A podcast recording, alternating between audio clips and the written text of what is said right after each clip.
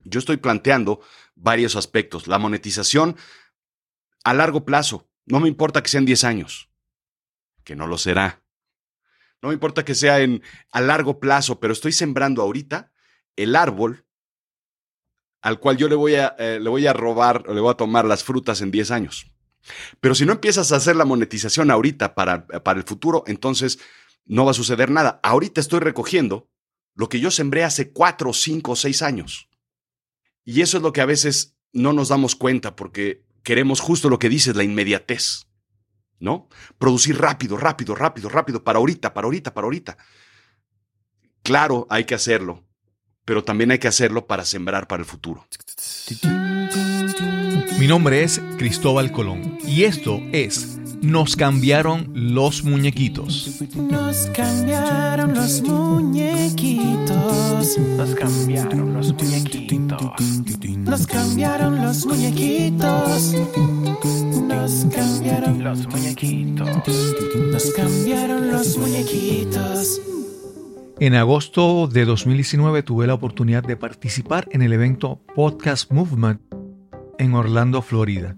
Estaba súper entusiasmado porque tendría la oportunidad de conocer a podcasters famosos que admiro un montón como John Lee Dumas, Pat Flynn y Jordan Harbinger. Y cuando pensaba en podcasters hispanoamericanos, a quien quería conocer era a Rodrigo Job. Rodrigo había arrasado en las premiaciones del Latin Podcast Award 2018 con tres premios a su podcast Azul Chiclamino. Mejor podcast en la categoría Noticias, Política y Religión. Mejor podcast de México y el mejor podcast del año. Conocí y compartí con Rodrigo y más adelante tuve la dicha de conversar con él para mi podcast en noviembre de 2019. Si no lo has escuchado aún, te recomiendo que pares y regreses a escuchar el episodio número 86. Pero si no lo has escuchado y no quieres escucharlo, pues te resumo aquí un poco la vida de Rodrigo. Primeramente, Rodrigo es ingeniero en electrónica y comunicaciones. Trabajó por varios años en ventas para grandes compañías de tecnología como Hewlett Packard, Gartner, Lucent Technologies y ATT. Y dice que para entender mejor el mundo, Rodrigo decidió completar una maestría en economía y más adelante una maestría en negocios internacionales. Lo que le faltaba a Rodrigo era saciar ese deseo de crear y compartir las historias que acumulaba en su mente. Por eso decidió estudiar otra maestría en escritura creativa. Y como parece que este señor no para de aprender, también estudió periodismo, inteligencia artificial, data science, actuación de doblaje y locución y guion cinematográfico. Cuando entrevisté a Rodrigo en el 2019 ya tenía tres. Déjame, déjame repetirlo. Tres podcasts. Azul Chiclamino, Me lo contó la noche y Cerebro de Silicio. No esperes que te cuente ahora de qué tratan. Si te da curiosidad, pues te digo como decía un comercial de hace algunos años. Búscalo, hijo. Ahora que ya casi podemos imaginar el fin de esta pandemia, Rodrigo tiene cinco, sí, cinco podcasts, dos de ellos creados durante la pandemia. Terapia de Storytelling y Avisen a Berlín. Vamos a comenzar esta conversación como casi todas las que empezamos en esos días. ¿Cómo te ha ido con la pandemia? Pero no esperes que esta conversación continúe como cualquier otra porque ese caballero creó dos podcasts durante este encierro. Este es el episodio número 165 de Nos cambiaron los muñequitos y conversamos con Rodrigo Job. Sabes que pensé en, un principio pensé que sería como un campamento, ¿sabes? Como 15 días ir de vacaciones a algún sitio encerrarnos 15 días, no iba a ser tan complicado hasta que se empezó a complicar toda la situación. Y la verdad es que todo se me movió.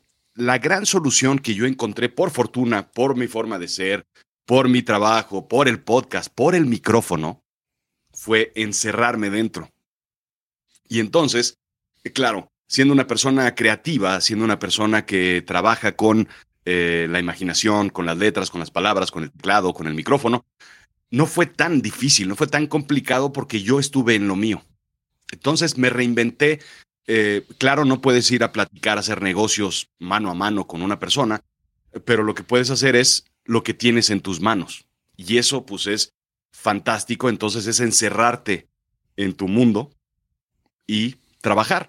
Y sobre todo lo, que, lo que intenté hacer fueron dos cosas. Uno, trabajar para mí y otro, pues ver de qué forma uno puede empezar a trabajar por los demás. Entonces, sabes que el micrófono es una herramienta poderosísima.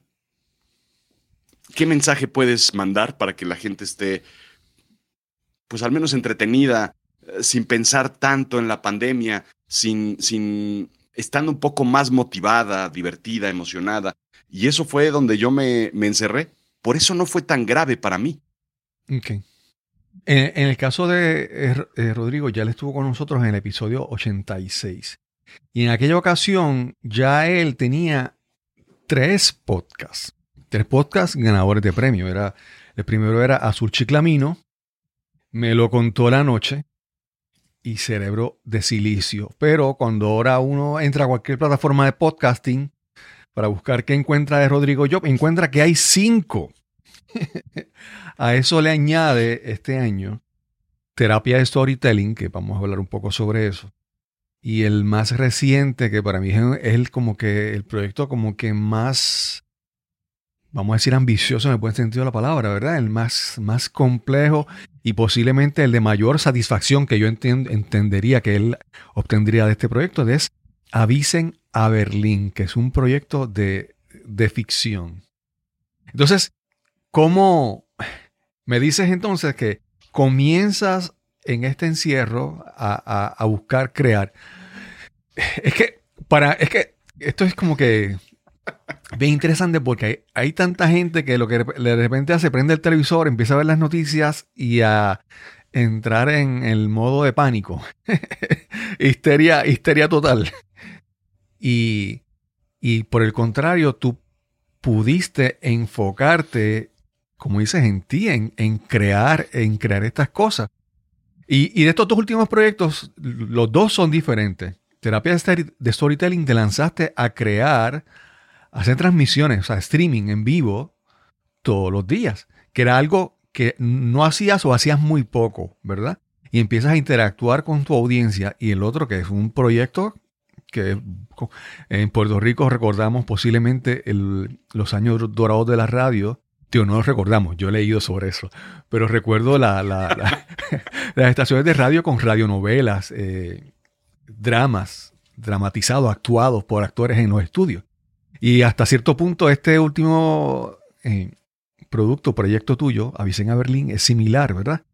Entonces, ¿cómo es que de, en vez de enfocarte en todas estas cosas negativas o preocuparte, ¿cómo puedes sentirte libre o tranquilo o relajado para empezar a, empezar a crear?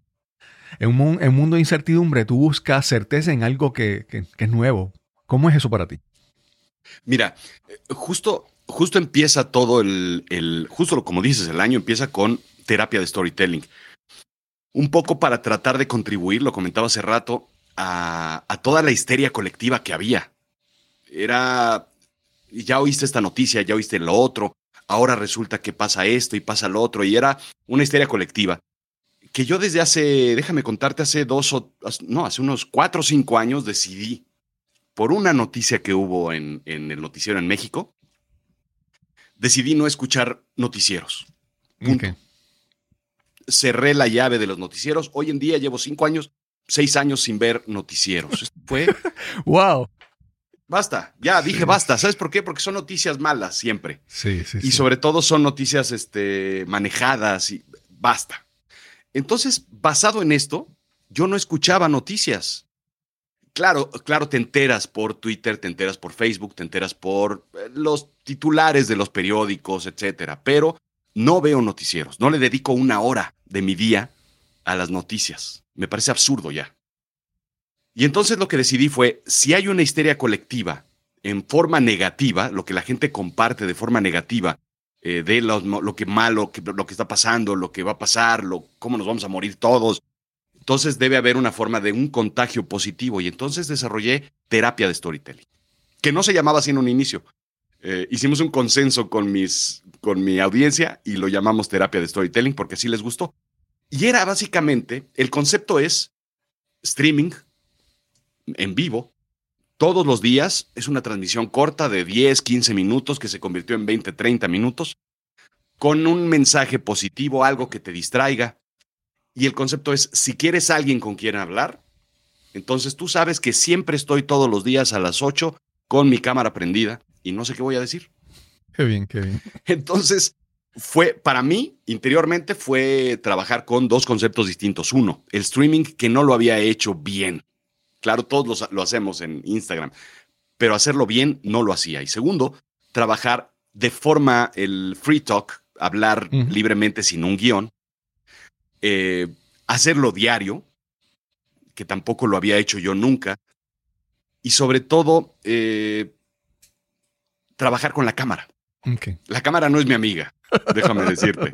Lo mío es el micrófono. Sí, sí, sí. Pero hay que romper eso. Y entonces, todo eso es lo que siempre, siempre, siempre, lección uno, para los que nos escuchan eh, aquí, lección uno es, salte de tu, de tu zona de confort. Claro. Si tú estás muy a gusto haciendo algo, entonces ya se acabó. Eso lo dominas.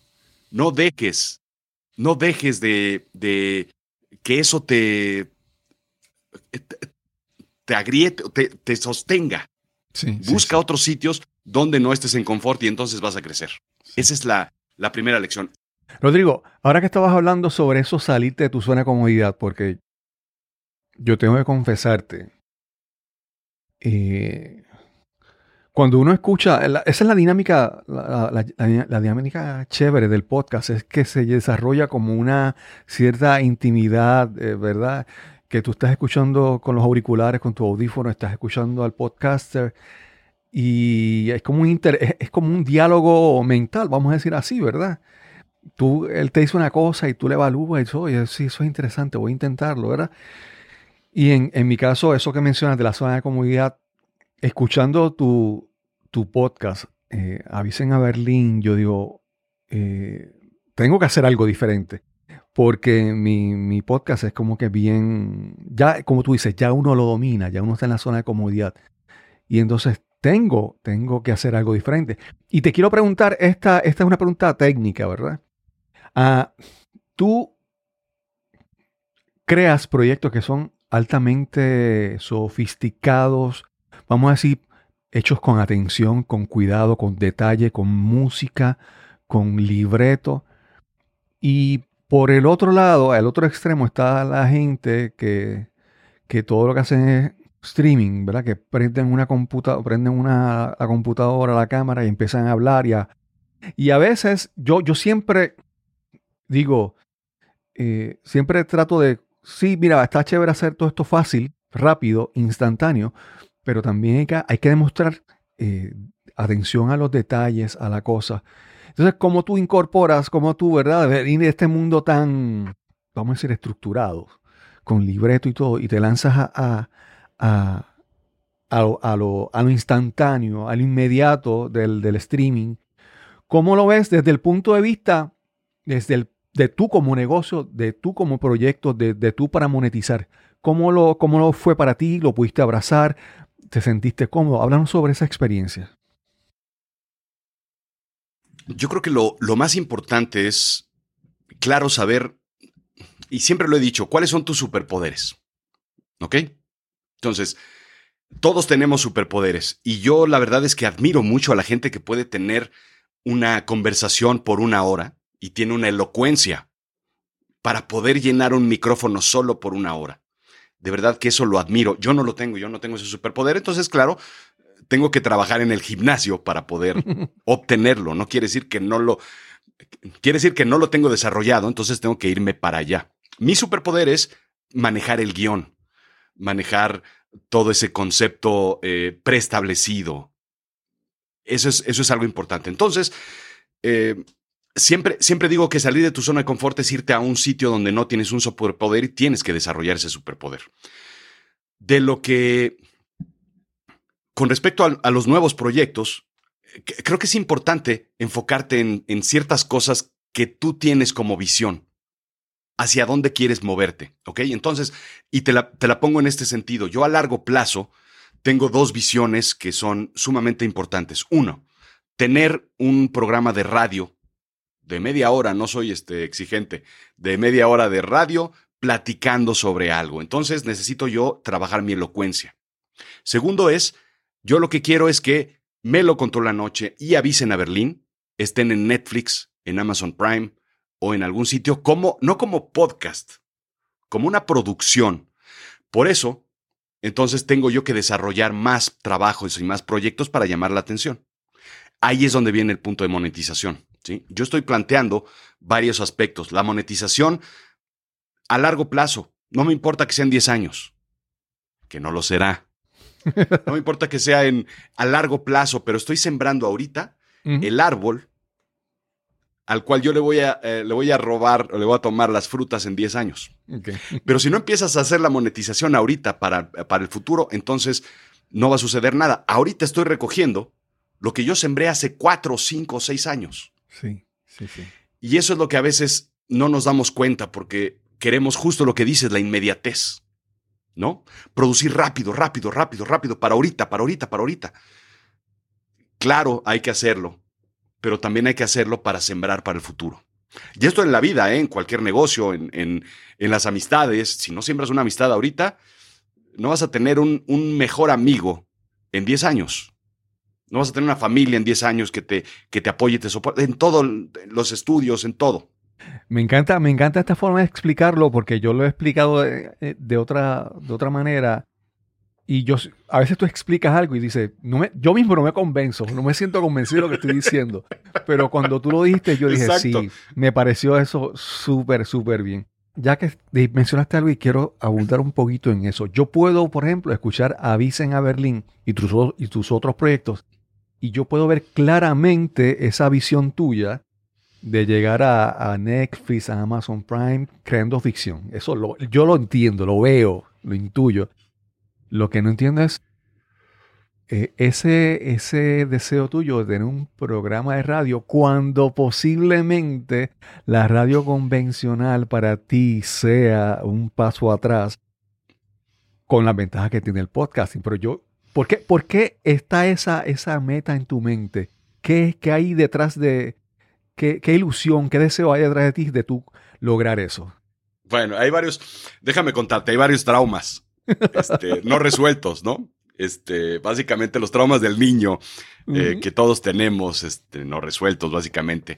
Y lo mencionaste muy bien hace poco, hace, hace instantes, sobre las radionovelas. Yo recuerdo que yo escuchaba la repetición, seguramente de la repetición de la repetición de un programa que se llamaba La Tremenda Corte. ¡Wow! Sí, sí, sí, sí. Yo lo escuchaba a los 10, 12 años, que seguramente ya eran grabaciones de los Sí, cin- sí. 60, 50, yo no sé. Y en fin, eso me, me atrapaba la imaginación brutalmente. Ok, entonces, claro, creo que todos, todos en nuestra generación crecimos con el radio y creo que el radio, como bien dices, es obsoleto. Eso lo quiero subrayar súper bien. Por otro lado, estudié ingeniería en electrónica y comunicaciones, así es que trabajé con antenas. Y entonces yo cuando estudiaba la carrera, veía las antenas de radio y de televisión y las, las veía emocionado porque ya sabía cómo funcionaban. Cómo las ondas electromagnéticas se mueven y hacen y las corrientes eléctricas y todo ese rollo. Entonces, a mí me llamaba mucho la atención. Ya está, ya sé eso. Ahora, ¿qué pasa? ¿Cómo, cómo envías las cosas? ¿Cómo envías la voz? ¿Qué es la voz? Y de ahí viene mi interés sobre el contenido. Entonces, claro, tengo que regresarme hacia, y ojo, lo voy a repetir justo como lo dices, ¿eh? como lo piensas, que no lo dijiste del todo, pero sobre tecnologías obsoletas, porque creo que la radio y la televisión ya son tecnologías obsoletas, para resolver asuntos este, del pasado.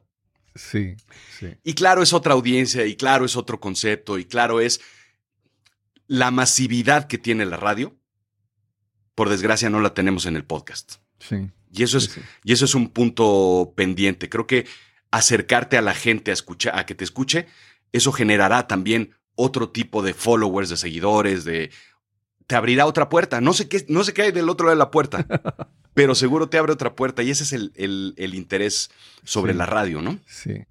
Rodrigo, yo, yo, yo no, le, no le puedo decir eh, obsoleta, pero le podría decir alternativa, como dirían, ¿verdad? O, o complementaria. En el caso de Puerto Rico, nosotros llevamos una, una racha de algunos años. Nosotros en el 2017 nos azotó el huracán María y de repente en toda, en toda la- el pueblo puertorriqueño había una sola estación de radio, tal vez dos. Y entonces esa era la fuente. Después Sí. de eso, eh, en el 2000, eh, ya está perdida la cuenta, en el 2020, principios, hubo unos terremotos en Puerto Rico, que de repente la, la electricidad, muchas cosas que son, eh, uno ya las cuenta, una cuenta que están por dado, ¿verdad? Hecho ya, fallaron. Y entonces eh, la radio, de repente uno eh, se da cuenta de que todavía tiene su relevancia. Eh, pero pasaba, como pensaba que algunas personas decían, no, pero es que en mi casa yo no tengo un radio. O hay generaciones que es- escuchan radio en su vehículo porque tiene uno, de lo contrario Sí. no escucharía en ningún otro sitio, ¿verdad? Pero, pero entiendo, entiendo esa, esa, esa necesidad tuya. de déjame, darte dos datos importantes sobre el radio, ¿eh? Uno, en Noruega ya no existe la banda FM. Ya no digas la AM. Wow. Se acabó. Ya no hay eso. Ya no hay radio, ya no hay radio en, en Noruega. Wow. No sé si están locos o, o saben algo, pero vamos, eso es un dato importante. En México sucedió algo hace unos cuatro años, yo creo, que en el Senado, en la Cámara de, en la Cámara de Representantes, no sé ni cuál sea, si, si senadores o diputados, se promulga una ley en la que todos los celulares deben tener una app de radio Ok, por, eh, por de fábrica. exacto. Porque, claro, las estaciones de radio empiezan a ver un movimiento importante en el podcast. Entonces los lobistas hacen un movimiento y entonces ahora todos los teléfonos en México al menos tienen una aplicación de radio que puedes escuchar con tus audífonos.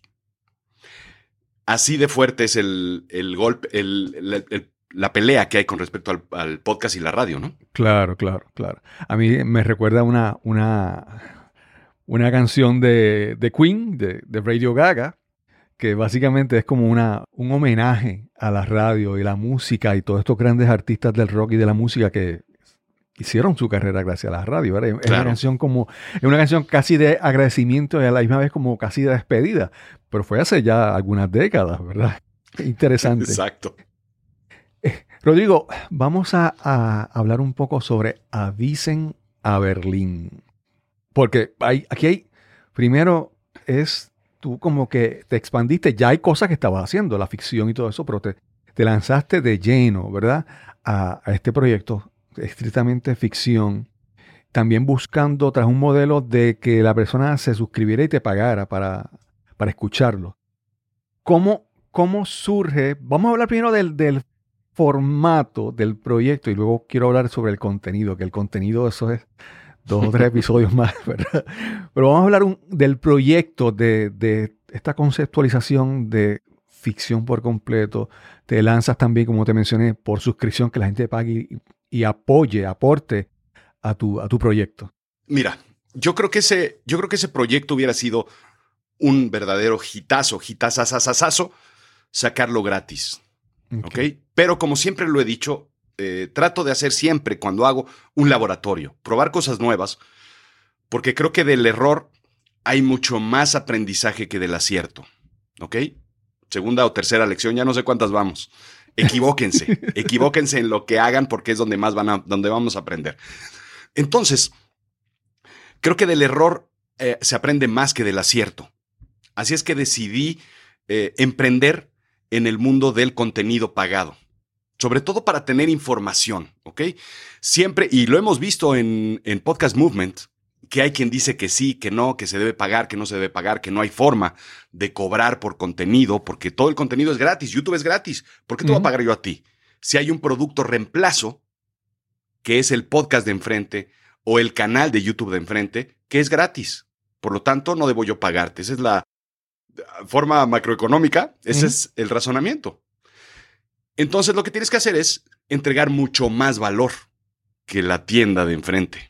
Entonces, ese es el concepto para cobrar, para poder cobrar. Segundo, yo lo, quería era- lo que quería era ver si podíamos, los podcasteros, tú, yo, todos los que asistimos a ese mundo, poder cobrar. ¿Cómo podemos, cómo monetizamos esto? Que ha sido siempre la pregunta de todos los podcast movements a los que hemos ido, todas las conversaciones que hemos tenido entre nosotros, el casi casi el sindicato este, latinoamericano de podcasteros, al cual no existe, por supuesto que no existe, pero eh, en- eh, platicamos en, en nuestro WhatsApp Sí. y es un, es un experimento, lo cual implica que si funciona, entonces yo ya voy como punta de lanza diciéndole a, a mis colegas, oigan, por acá hay una fórmula que yo descubrí, es esta. Y pasarlos la, la información de cómo podemos cobrar por, por este universo. Si no funciona, perdí dos años de un gran, grandioso podcast que lo daré gratis en el 2025. Sí. Entonces, ese es un poco el concepto, ¿no? Ver de Claro. qué forma podemos abrir esa puerta. Claro. Y hay, hay alternativas de, de, por ejemplo, de monetizar, de vender contenido, pero tú también te lanzaste buscando que no hubiera un, un intermediario, ¿verdad? Que no hubiera, que fueras tú el gestor de ese proyecto, ¿verdad? Porque hay veces que hay, hay plataformas que tú dices, bueno, yo lo pongo ahí y entonces el, el- el intermediario se lleva una tajada de, de las ganancias, ¿verdad? Y tú no querías hacer eso en este, en este proyecto. Claro, porque el contenido tiene valor, tiene mucho valor. Si no tuviera valor, entonces, pues a lo mejor lo entregas para que alguien lo administre. Claro, ¿no? claro. Y recordemos una cosa, y tenemos que cambiar esa mentalidad, lo- la gente que hacemos podcast o la gente que hace todo, cualquier cosa, ¿no? Tú y yo, Cristóbal, somos productores, no somos podcasteros, olvídense de eso. Somos productores de podcast. ¿Por qué? Porque tú grabas, tú editas, tú consigues a los invitados, eh, tú promueves, tú eres, tú eres una casa productora. Entonces, cuando te ves como una casa productora, tú estás haciendo el trabajo de cinco o seis personas, que claro, en Netflix lo hace 50, un ejército de 50 Ujú. o 100 personas, Claro. pero tú haces el trabajo de toda una organización. Entonces tienes que pagarle a todos tus empleados. Y tus empleados son Cristóbal, Cristóbal, Cristóbal, Cristóbal, Cristóbal. tienes que pagarles a todos. Claro, si no, se van a morir de hambre y se van a cansar y van a eh, vender paletas en la calle. Entonces el concepto es ese, es convertirte en una productora. Y la productora tiene que cobrar.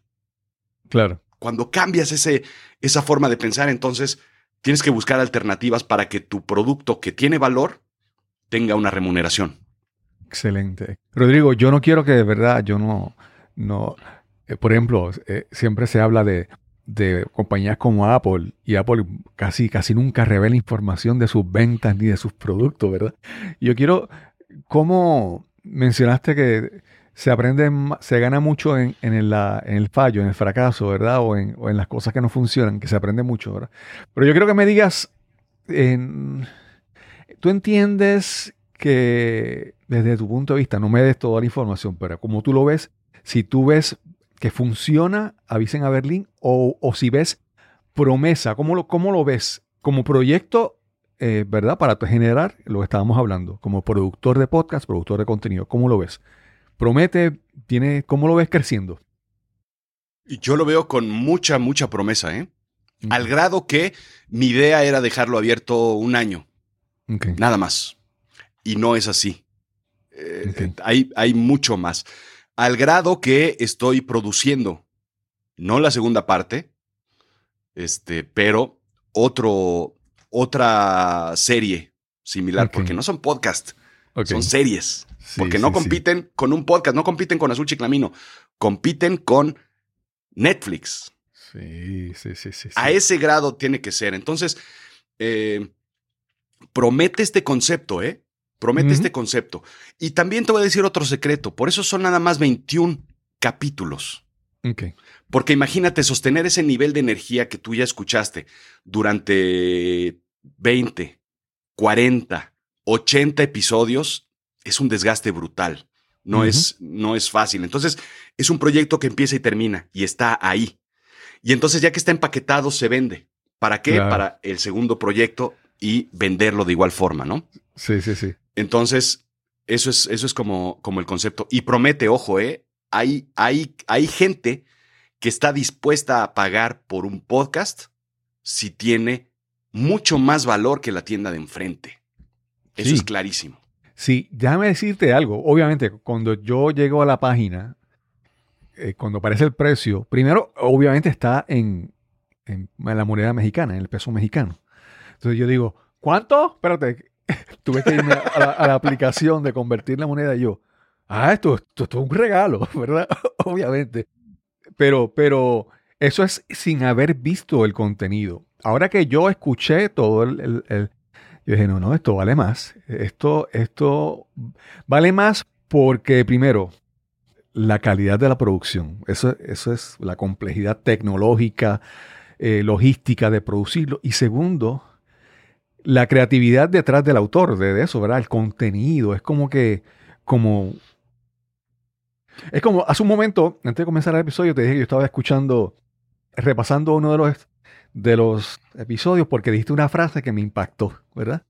Y entonces quería, quería ver eso. Y es, reconocer la, la creatividad.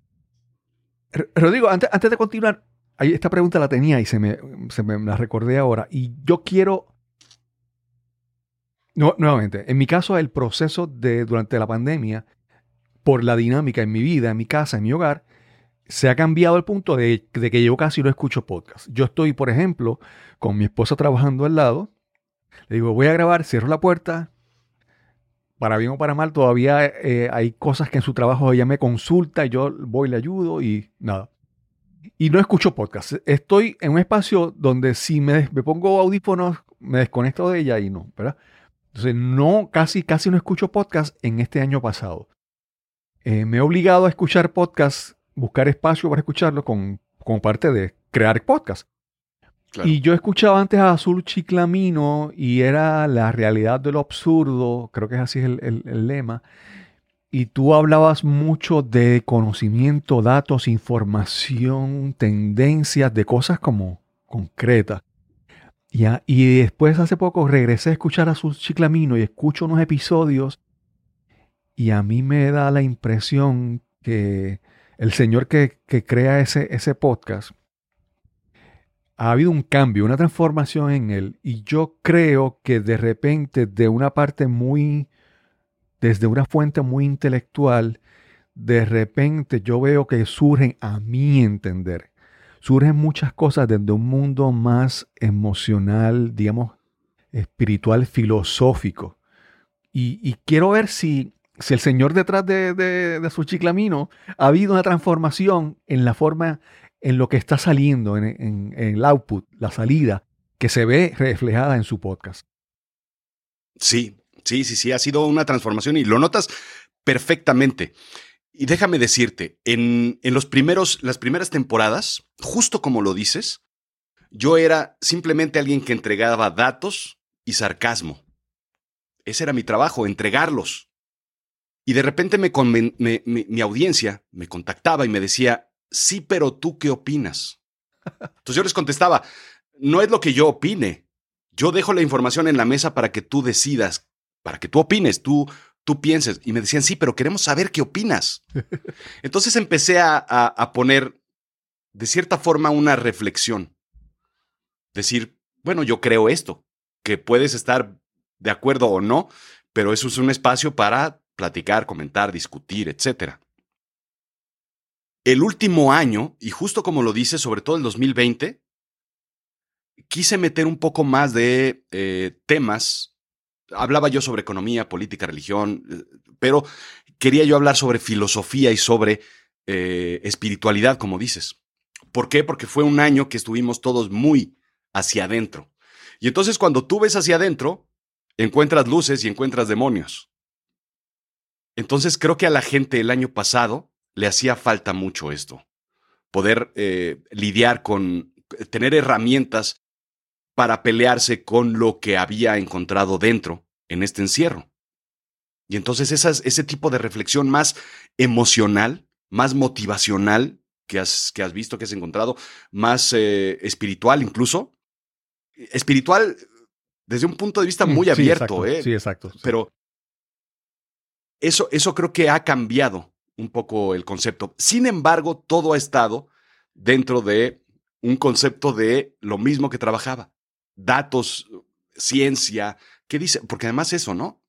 Todo mundo hicimos yoga el año pasado por Zoom. Todo mundo estuvimos meditando por Zoom. ¿Y Sí. qué dice la ciencia de la meditación? ¿Qué dice la ciencia del mindfulness? ¿Qué dice la ciencia de eh, la medicina alternativa? Hace poco me puse una vacuna de naturista, de veneno de, de, de rana del Amazonas, y fue una experiencia brutal. ¿Y qué dice la ciencia? ¿No? Entonces, todas esas experiencias creo que son importantes compartirlas. Y sí ha cambiado un poco ese, ese concepto, porque creo que la gente a través de terapia de storytelling descubrió a un Rodrigo Job más que, que puede ayudar más en términos emocionales, ¿no? Alguien más eh, motivacional. Punto. Eso es, esa es la cosa. ¿Te sientes cómodo en ese, en ese rol que, que has, que no fue, ¿verdad? Fue como que una evolución, ¿verdad? ¿Te sientes cómodo en, ese, en ese nuevo rol? Sí, sí, sí, sí. Y curiosamente la gente me dice, oye, es, que- es que me encantaría tomar terapia contigo. es que no soy terapeuta. Es que no soy, no me dedico claro. a eso. No me importa. Y claro, lo que me ha pasado es, a través de los workshops que doy, por ejemplo, Claro, claro. me ha tocado ayudarle a la gente en asuntos personales. Entonces, cuando alguien escribe, por ejemplo, un workshop que tengo de escritura, escribe tu libro, la gente que escribe, entonces tiene una catarsis interior, igual que la tienes con el psicólogo en el diván.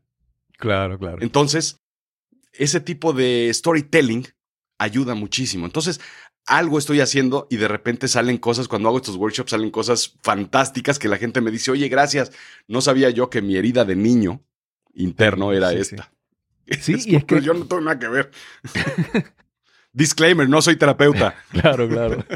Y es que muchas veces yo pienso que una, una alternativa a un psicólogo es un buen amigo, ¿verdad?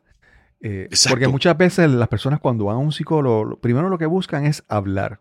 Y segundo es escucharse ellos mismos, porque cuando tú estás pensando, tu mente procesa todo por una ruta interna. Pero cuando tú hablas y te escuchas y te expresaste, de repente lo que tú dijiste regresa a ti y es procesado por otra ruta en tu cerebro. Digo, Claro, acá, Claro, acá, claro, claro. eh, explicado en arroz y habichuelas, como diríamos en Puerto Rico. Hay un, hay un libro fantástico, ojo, eh, que se llama eh, Menos Prozac y más, Pla- más Platón, si mal no recuerdo. Ah, sí, ese lo recuerdo, sí. que te dice justo eso, cómo utilizar la, la filosofía en vez de la, de la terapia, ¿no? Sí. La serie, si no han visto la serie Merlí de Netflix, es fantástica, Súper. porque haces una catarsis a través de la filosofía, a través de pensar.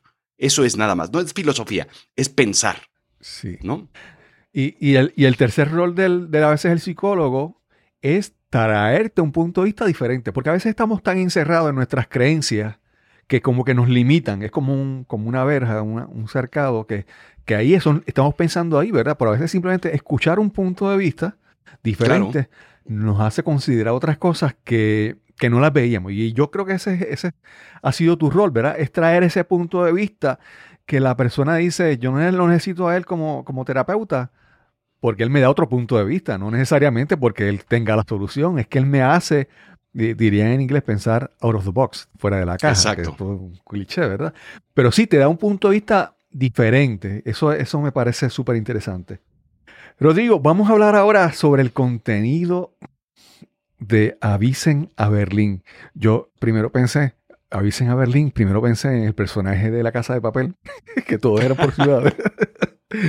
y yo dije, me, di- me dio, me dio gran curiosidad. Algo, algo que primero tengo que decirte es que a mí me, me, me- cuando yo veo alguna obra o alguna serie o alguna película o alguna novela, si esa, si esa novela o esa, esa obra me hace aprender algo más, aunque sean cosas sencillas, ¿verdad? Me, me hace sentir bien porque ya sentí que aprendí algo intelectualmente. Y, y entonces en tu caso, pues Avisen a Berlín sí cumple con eso, aparte de la parte de la, emoción, de la, de la acción y todo eso. Yo, por ejemplo, yo en una tú empezaste a hablar del wolframio Y yo, ¿qué es wolframio? Eso es, eso es como el, el, el vi- vibranium, el vibranium de, de- los Avengers. Y me pongo a buscar y yo, sí, ese es tungsteno, conocido, ¿verdad? Y, y, y cuando mencionaste la, los uniformes, Hugo Boss, y yo, ah, eh, ¿verdad? Ahí yo veo que primero hay una, hay una gran investigación de tu parte en conseguir toda, toda esta información e incluirla en, en la trama. Háblanos primero de la parte de esta parte intelectual, eh, lógica de buscar información y amoldarla, meterla dentro de esta historia que es ficción, es imaginación. ¿Cómo es ese proceso para ti? Yo siempre parto de la realidad, ¿ok? Hay muchos escritores, y ojo, lo que te dicen en la escuela de escritura, yo estudié, este, tengo un máster en, en escritura creativa, y lo que te dicen es, no investigues tanto, enfócate en la historia, ¿ok? Y yo, yo no puedo con ello, como... No puedo, simplemente tengo que investigar y tengo que asegurarme que todo lo que dice es real. Es una enfermedad que tengo y estoy enfermito y estoy malito y pues así es. Eh, alguien, te- alguien, recuerdo a alguien que, un escritor que decía que tenía que escribir sobre, era un mexicano que tenía que escribir sobre cabras, sobre pastores en eh, Afganistán o Medio Oriente o por allá. Y entonces dijo, ¿cómo son los pastores allá? Pues igual que acá. Caminan con guaraches, tienen su varita y le pegan en las pompas a las, en, el trasero a las cabras. Listo. Yo no puedo hacer eso. Yo no puedo, tengo que, tengo que meterme a Google y investigar y hacer cosas, ¿no? Entonces, primero la investigación es, como dices, brutal. Y es leer y leer y leer y leer. Me encanta justo lo que dices. Yo siempre cuando hago una obra trato de que sea tres cosas. Y esto es otra lección, ¿no? Que entretenga, que motive y que enseñe. ¿Ok? Si tú logras eso, tienes el triple play, porque a la gente le gusta eso. Lees para entretenerte. Si aprendes algo, tú lo puedes decir y es un valor. Ya ganaste algo en leer. Y entonces hay una, y si te motiva, entonces te hace sentir bien. Eso es, eso es algo importante. Yo lo que menos quiero es una obra que te haga sentir mal, que te lleve al borde de, de la angustia o de la preocupación. Eso no, no me llama la atención. Entonces, eh, básicamente por ahí se... Eso que estás diciendo tú, esa es la ganancia que yo quiero que mis lectores o oyentes tengan. Y todo es investigar. Y siempre me, me hago una pregunta. Mi personaje principal, el abuelo. Es una mezcla de varias personas, pero varias personas reales. ¿ok? Yo conocí a una persona, a un abuelo que tenía Alzheimer. Y justo en alguna ocasión yo lo vi eh, leyendo el periódico y empezó a hablar en francés. Wow. Y dije, ¿qué es esto? ¿Qué pasó? Ah, es que de joven, claro, era un español que emigró a México tras la guerra civil, pero vivió en Francia algunos, algún tiempo. Salió por Francia y después llegó a México en los barcos que, que venían para acá. Y entonces aprendió francés, pero nunca lo hablaba. Lo recordó cuando tenía Alzheimer. ok. Fíjate, la ironía, lo recordó cuando, lo- cuando tuvo Alzheimer. Sí, Y entonces me puse a investigar y claro, eso es, eso es lo que sucede. De repente el Alzheimer se apaga, apaga partes del cerebro, pero de repente se reconecta, nadie sabe por qué. sí, Y lo mismo sucede con, con la historia de, de los trajes, ¿no? Los trajes de la de los nazis los diseña Hugo Boss. Y Sí. entonces me metí a investigar y me topé con un anuncio de una, una sastrería de aquel entonces, de periódico. Wow. Y claro, me fascinó ver el traje, el dibujo del personaje, porque no eran fotos. Y entonces todo, todo, todo eso lo voy recopilando y lo voy a este, eh, guardando. El máster que tengo yo, el texto, trae todos los links donde tengo yo toda esa información. Si alguien me dice, oye, eso no es cierto, aquí está la nota. Reclámale a Sí, sí, sí. National Geographic. Eso es, eso es, y eso para mí es de muchísimo valor porque me encanta el concepto de el wolframio. ¿Qué es eso? ¿Existe o no existe? Esa historia es real. Alguien maneja un tren y va a donde digo que voy en, en Avicena. Berlín, Exacto. y eso sucede. Claro, Yo no lo sabía Sí. que hubo una reunión y entonces todas esas cosas me gusta porque entonces mezclas la ficción con la realidad y empiezas a entrelazar Y todo parte, ¿sabes de qué? De la imaginación de qué hubiera pensado la persona que está cortando un traje sastre para el ejército alemán. ¿Qué, Sí. qué piensa la persona que va manejando un, un tren o un avión o un bombardero? Un, ¿Qué piensa esa persona? Y entonces creas posibilidades. Y las posibilidades te abren ventanas y puertas magníficas. Claro, claro. Algo que, que tu, que tu, pues, tu obra trae es que me hace recordar algunas cosas en mi vida. Mi caso, mi primera esposa, su mamá era, es, alemana. Y su abuelo, esto, es- esto es lo, lo poco que hablamos pero hace muchos años sobre eso, su abuelo era, era, era policía eh, en Alemania. Y en- al, en comenzar, al comenzar la guerra, toda- todos estos oficiales de seguridad de la policía pasaron a ser, creo que de la SS, ¿verdad? Eran a ser parte ya Claro. del, del, del- del- la maquinaria nazi. Y luego el, el abuelo de ella eh, se suicidó porque eh, fue obligado a entrar a hacer unas cosas que obviamente después le, le causaron una, una gran carga, ¿verdad?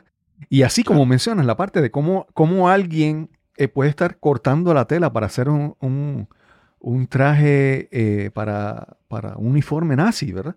Entonces muchas veces hay, uno está entre, entre lo que uno cree, los ideales y la, y la creencia y el deber y la sobrevivencia y la familia y entonces algo tan sencillo como cortar la tela para hacer un uniforme es un, es un dilema, ¿verdad? Claro, claro. Eh. Y, es, y es muy grave porque a veces juzgamos muy fácil, ¿no? Todos los que estuvieron del lado incorrecto de la historia. Todos ellos, todos ellos serán juzgados en el infierno, dice casi, casi, este. Y sin embargo, te toca estar en un lado o en otro de la historia. No es que tú lo elijas, simplemente soy sastre. ¿Qué me toca hacer? Claro, Pues me toca hacer y me toca estar de este lado. Y a veces eh, somos demasiado duros con, con las personas porque tú no eliges muchas veces lo que es tu destino. claro, claro. A veces el destino te elige y de repente no te das cuenta y yo nunca, nunca, nunca. Y eso lo digo porque, claro, vengo de una familia de eh, refugiados de la guerra civil. Yo jamás tendré un arma en mis manos. Bueno, y eso depende del momento en el que te toque estar en la historia. Sí, De sí, repente te toca defender algo o lo otro, o de repente estás en el grupo, pues que no querías estar, pero estás ahí. ¿Qué haces? Tienes que sobrevivir. sí, sí, sí. Y eso es, eso es este, muy grave, es lo que te toca. Las personas que están escuchando el, episodio dicen, pero están contando del abuelo y de otras cosas y Wolframio. Eh, eh, como que, pero de qué. est- Bueno, si usted no sabe, la exhortación es que usted primero busque en cualquier plataforma de, de podcast. Están los tres primeros ep- episodios gratis de Avisen a Berlín. Y esperamos que le interese y se entusiasme y visite la página avisenaberlin.com y entonces ahí usted paga la suscripción y tiene el acceso a todo ese contenido. Porque la verdad que eh, no es que vamos a, decir- a- a- a contarle ¿verdad? todo lo que está pasando allí, porque ese es el asunto. Eh, Rodrigo, entonces mencionas que el enseñar, entretener y, y motivar. Ya hemos hablado de que el wolframio y todas esas cosas que yo he aprendido, que hay una, una lección cumplida, una- un propósito cumplido de enseñar. La parte de entretener, obviamente, es una historia. A, a mí me sorprende. Yo digo, como yo como yo te he entrevistado y sé que, estudiaste y eres ingeniero en tecnología y un máster en economía y, y todas esas cosas, yo digo, ¿cómo este señor ha, ha manejado tantos aspectos divergentes, diferentes en su vida? ¿Verdad? Y aún ahora puede crear esta, esta, esta cosa. Es una cosa increíble. O sea, no es que tú te fuiste a estudiar literatura y filosofía. y No, no, tú, tú has, pasado por una serie de, de áreas en tu vida que, que me sorprende que al pasar por todos esos lugares, lo que has hecho, has, has aclarado mejor el camino para poder surgir y, crear este contenido, que para mí es increíble. Y entonces en la parte de motivar, yo puedo citar múltiples lugares en, la, en, tu obra donde decías cosas que yo decía, wow, es, es lo que él dice. Y una de las frases que, que son sencillas, pero, pero cuando alguien las escucha, en el momento en que las escucha y cómo las escucha, crea un gran impacto. Y es cuando, en una parte, creo que es en el, en el episodio número 20, vigésimo, dices que el protagonista está como que ya aceptando, procesando todo lo que había aprendido, lo que había pasado. Y él dice que él va, rompe la, la foto de Sonia y dice que él decide dejar de perseguir ausencias y enfocarme en presencias, ¿verdad? Y eso yo dije, wow, qué, qué sencillo, pero qué profundo y qué directo. Entonces, podemos ver tanta gente que está persiguiendo ausencias, ¿verdad? Y de repente las presencias que, que pueden llenar tanto pasillo, ¿verdad? Me pareció eso una, un ejemplo de esa parte de la motivación que tú buscas en tu, como propósito en, en tu, en tu obra, en, en Avisen a Berlín. Mira, es, es, es algo bien, bien profundo y bien, bien corto, como dices. Y claro, eh, lo puedo decir así porque así me ha pasado, así me pasó, así me, así me sigue pasando. Siempre nos tropezamos. En México decimos, este, te tropiezas siempre con la misma piedra. Y entonces es, es muy común porque siempre estás añorando el trabajo que ya no tienes.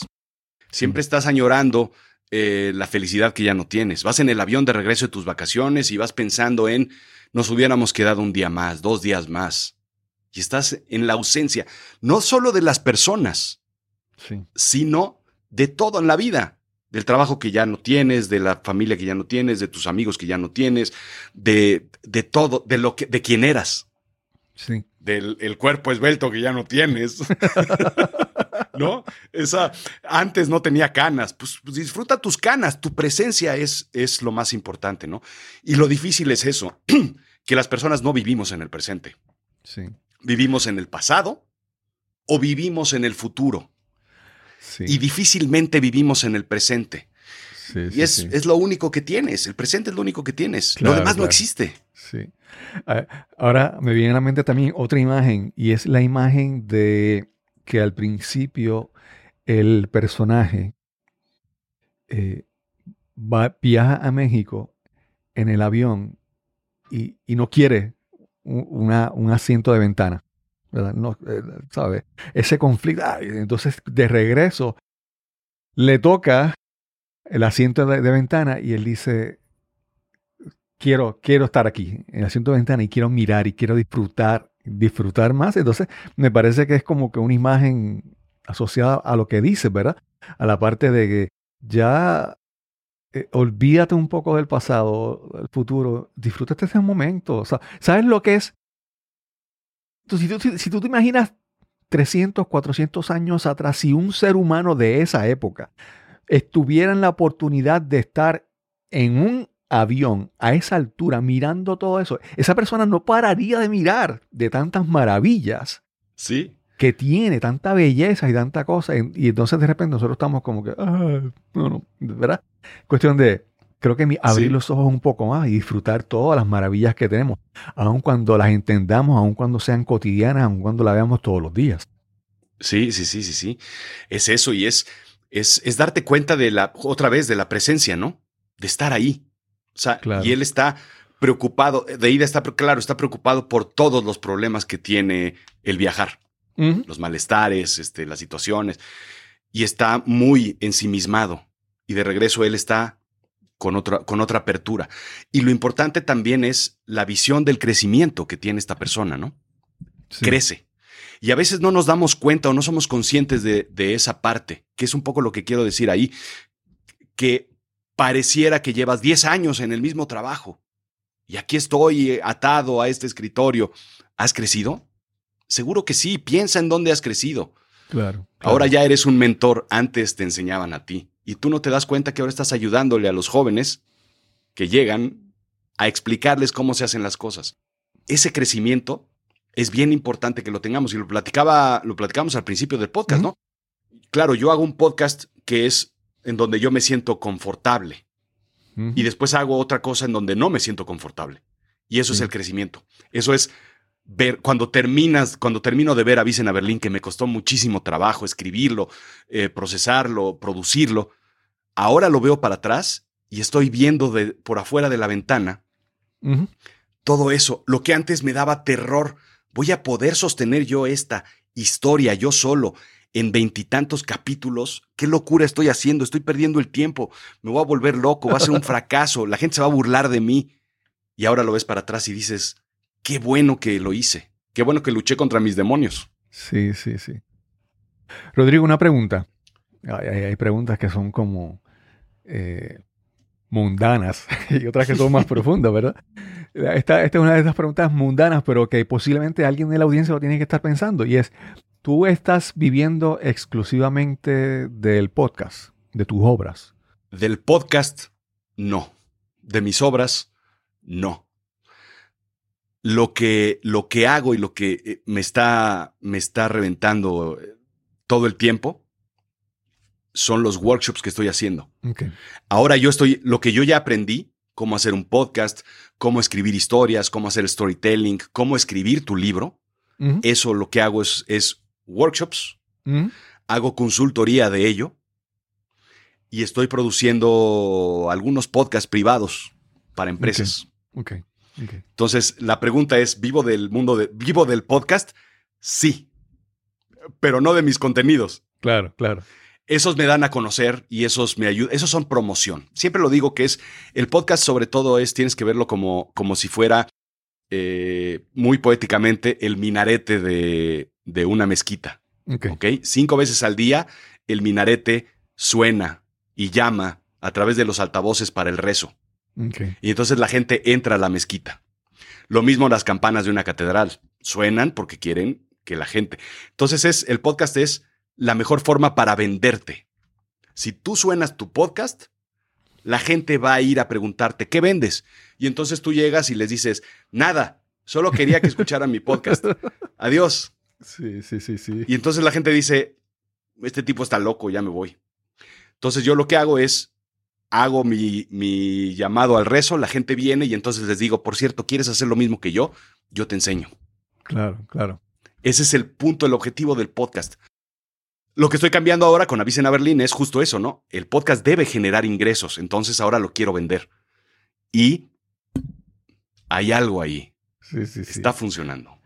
Rod- Rodrigo, comenzamos hablando hace- hace un rato sobre la inmediatez, la parte del streaming y todo eso, y las personas que, que siempre se dan por lo, lo inmediato y voy a hacer un canal en Facebook Live y de eso voy a vivir, ¿verdad? La, la inmediatez y la facilidad de las cosas y, la, y lo complicado y lo complejo de hacer un podcast que requiere. Otra, otra profundidad, otra persistencia, otra consistencia.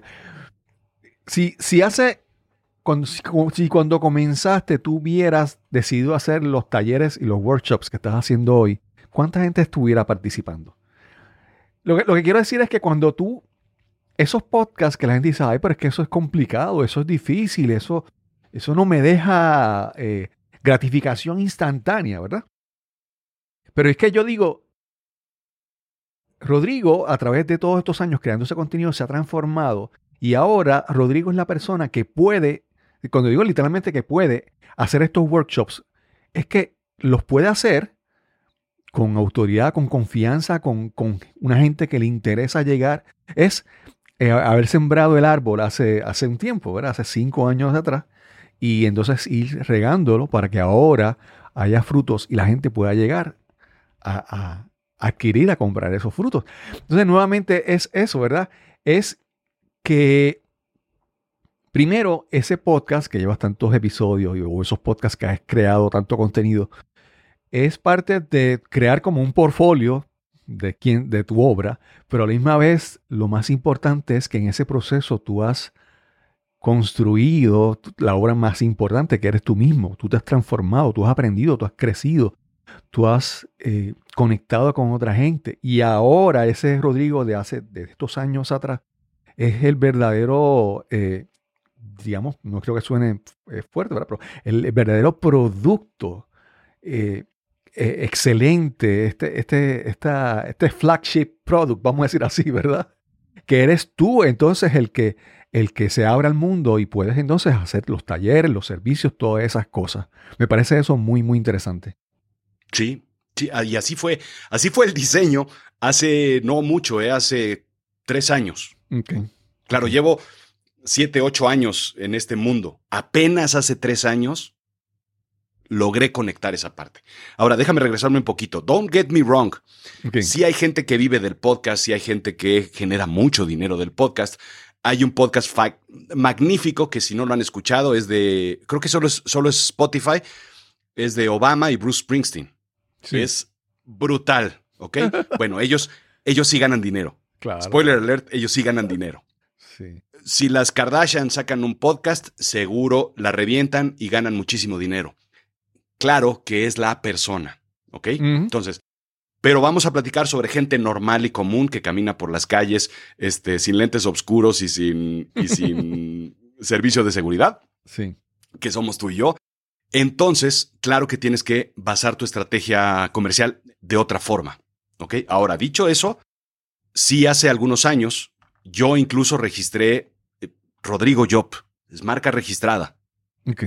Entonces eso te cambia la mentalidad de decir el producto soy yo y es tan valioso que tengo que registrar mi marca. Y debajo está a Azul Chiclamino, a Berlín, Terapia Storytelling, todas las otras marcas que generan otras cosas. Ahora, yo lo hice al revés. Yo me fui al podcast y después cómo genero ingresos a través del podcast. La mentalidad normalmente es justo a la contraria, ¿ok? Y este es el secreto que yo aprendí en el mundo del podcast a través de todos estos años. Es, todos tenemos un trabajo alterno al podcast, ¿ok? Porque vivimos de otra cosa. Vivíamos, este, comillas o paréntesis. Entonces, yo me dedicaba al mundo de la tecnología. Sí, yo era eh, consultor de tecnología. Entonces, como yo quiero vender, supongamos, o vamos a, vamos a cambiar el, el- el ejemplo. Alguien que vende seguros. Entonces, lo que quiere es que su negocio de seguros crezca y funcione mejor. Entonces, apalanco todo el mundo del podcast en mi estrategia de seguros. Hago un podcast de seguros donde explico a la gente que soy un experto en seguros, que desarrollo seguros, historias sobre aseguradoras, historias sobre choques dramáticos, historias sobre cosas motivacionales, bonitas, cómo la gente ha salvado sus vidas a través de los seguros. Y entonces la gente que escucha el podcast me va a llamar porque logro tener una empatía emocional a través del podcast. Y entonces la gente dice, yo quiero trabajar con ese señor que tiene su podcast, que yo lo escucho todos los días y que me encanta. Entonces apalancas tu carrera, tu producto, tu historia, tu negocio con un podcast y no al Exacto. revés. No Exacto. tratas de generar ingresos a través de un podcast porque cuando tienes la audiencia, entonces no sabes qué hacer con ella. Claro. Cuando claro. tú vendes seguros y tienes una audiencia de 10, 20, 50, 100, 1000, 20 mil personas, Los mandas a tu tienda de seguros y entonces generas Exacto, ingresos. exacto. Sí. Es al revés la historia. Yo soy, justo como dices, yo soy el producto ahora. Entonces, yo soy el experto en storytelling en el mundo del podcast y en el mundo de Facebook. Yo soy el experto en storytelling. Cualquier persona que quiera contar una historia puede venir a mi página, azulchiclamino.com, y yo los despacho. Ahora ya tengo ese producto y esa forma de dar workshops, de dar consultoría, de dar, de desarrollar. Lo que hice fue apalancar todo mi conocimiento de storyteller para generar ingresos. Sí. ¿Lo ves? Sí, sí, sí, sí. Y habrá gente que diga, pero, pero, que este ingeniero de tecnología, que, que sabe él de storytelling, eso es lo que él... Nada, yo le digo a usted, vaya, avisen a Berlín, escuche y convénzase, ¿verdad? Si él, vea si él realmente tiene destrezas de storytelling. Para mí yo le digo, realmente yo me quedo impresionado con el talento de este caballero. Y no es, no es talento, porque es, talento, pero cómo tú has ido cultivando y, y mejorando ese talento con, con trabajo, con educación, con esfuerzo, con eh, repetir el proceso, ¿verdad?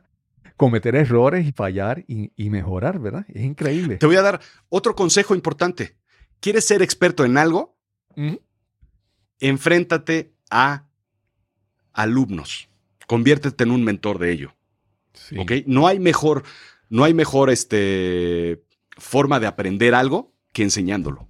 Exacto. y de exacto. mejorarlo. Y eso es brutal, porque claro, la gente te pone retos. Yo digo que sé de storytelling. Ah, sí, pues a que este problema no lo puede resolver. Y la gente me manda a mí problemas que termino diciendo, no lo sé.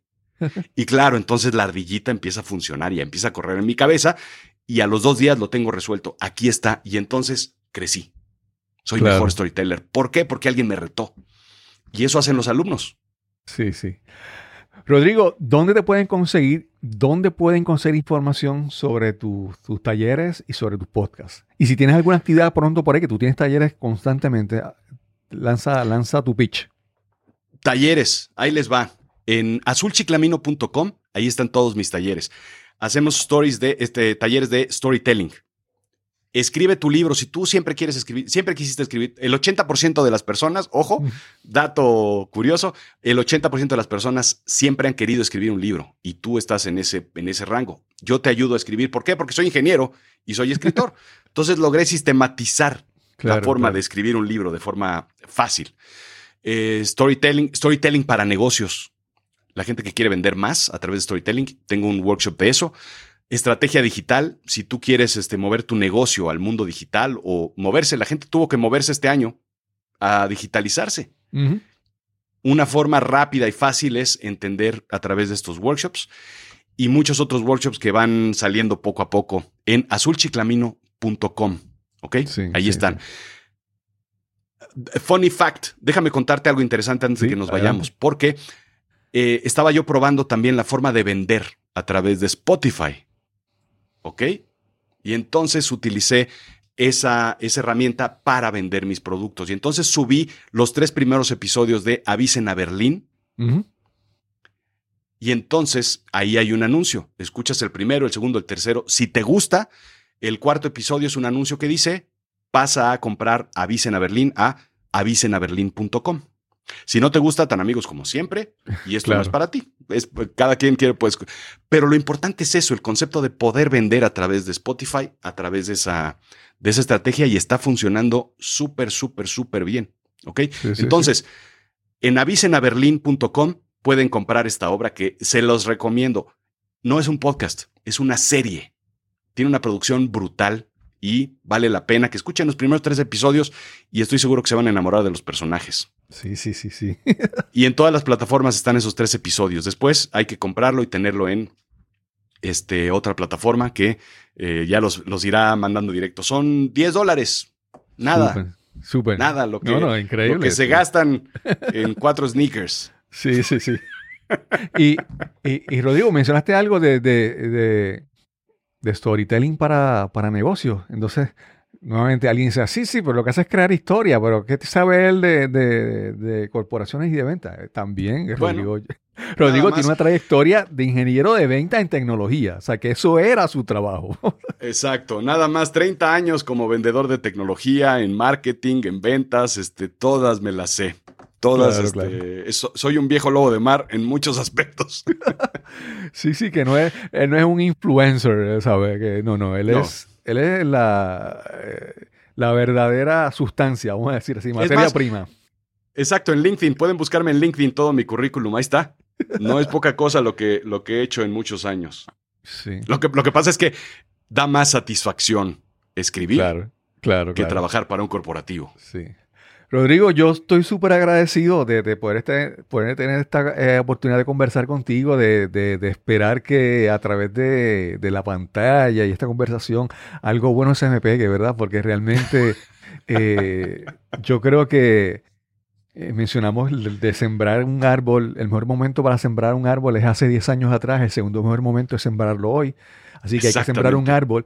Y también hay un, hay un pensamiento de Jim Rohn que dice que tú eres el promedio de las cinco personas con las que tú más compartes. Entonces, buscar esas, esas personas con las que tú compartes y tú conversas y tú hablas, que eso te eleva, ¿verdad? Eso le, levanta tu promedio. Yo pues busco siempre tener personas como Rodrigo, que simplemente poder conversar y hacerle preguntas me hacen, primero, eh, entretenerme, motivarme y enseñarme. Y pensar que entonces tengo alguna, alguna alternativa, algunas ideas para el futuro de mi podcast que surgen de aquí. Exacto. Gracias, Rodrigo. Cristóbal, qué gusto, de verdad. Siempre es un placer platicar contigo. ¿eh? Me encanta. Gracias. Ya platicaremos otra vez sobre otras Claro, cosas. claro, claro. ¿Eh? Sí, Que esto se después- repita. Después me vas a tener que dar un episodio cuando tu serie salga en Amazon Prime o Amazon Video, Netflix. Seguro que así que sea. sí. Que así sea. Seguro que sí. Y sin más que añadir, nos encontraremos entonces en el próximo episodio de Nos cambiaron los muñequitos. Hasta la próxima. Quiero dar las gracias a Rodrigo Job por esta interesante conversación que tuvimos hoy en este episodio. Siempre para mí conversar con Rodrigo es una gran experiencia.